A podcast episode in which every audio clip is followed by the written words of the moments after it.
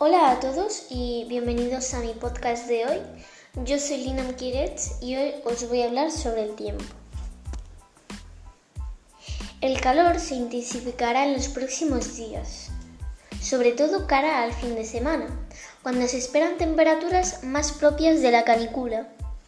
Además, también aumentará la calima desde el sur. Teniendo en cuenta esto, el tiempo el fin de semana será de calor extremo y pocas precipitaciones.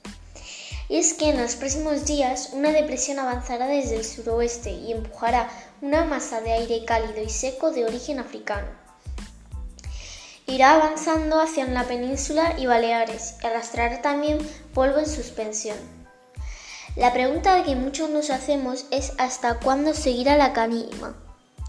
La respuesta nos la da Carlos Pérez García Pando, profesor y crea y AXA de Barcelona, Supercomputer Center, y Rubén del Campo, portavoz de AEMET.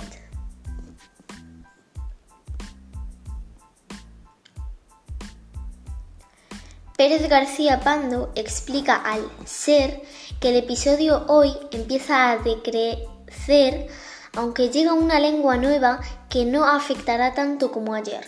Los niveles de concentración no serán tan altos el jueves y el viernes. Ya habrá atmósfera limpia.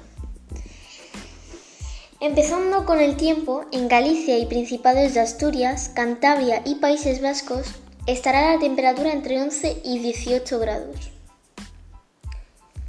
En Castilla-León, Extremadura y Comunidad de Madrid estará entre 20 y 28. Y habrá bastante calima extendida por esos lugares, ya que son los del centro. La calima se extenderá desde el centro hasta los lados. En Castilla-La Mancha y Andalucía, entre 21 y 30 grados. Habrá bastante calima, en región de Murcia y Comunidad Valenciana entre 25 y 30 y habrá bastante calima. Es recomendable no salir y si llevamos a cabo la acción de salir es recomendable usar mascarilla. En Aragón y Cataluña entre 24 y 30 grados y habrá poca calima, se podrá salir.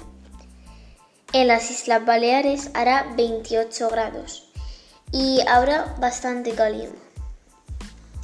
La calima, como he dicho anteriormente, está predeterminada para una hasta dos semanas.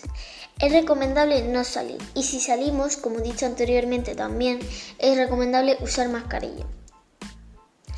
También se recomienda que los niños pequeños no salgan y si salen que lleven una o dos mascarillas puestas, ya que se exponen mucho al polvo en suspensión. Bueno, este ha sido mi podcast de hoy y espero que os haya gustado bastante. Os mantendré informados.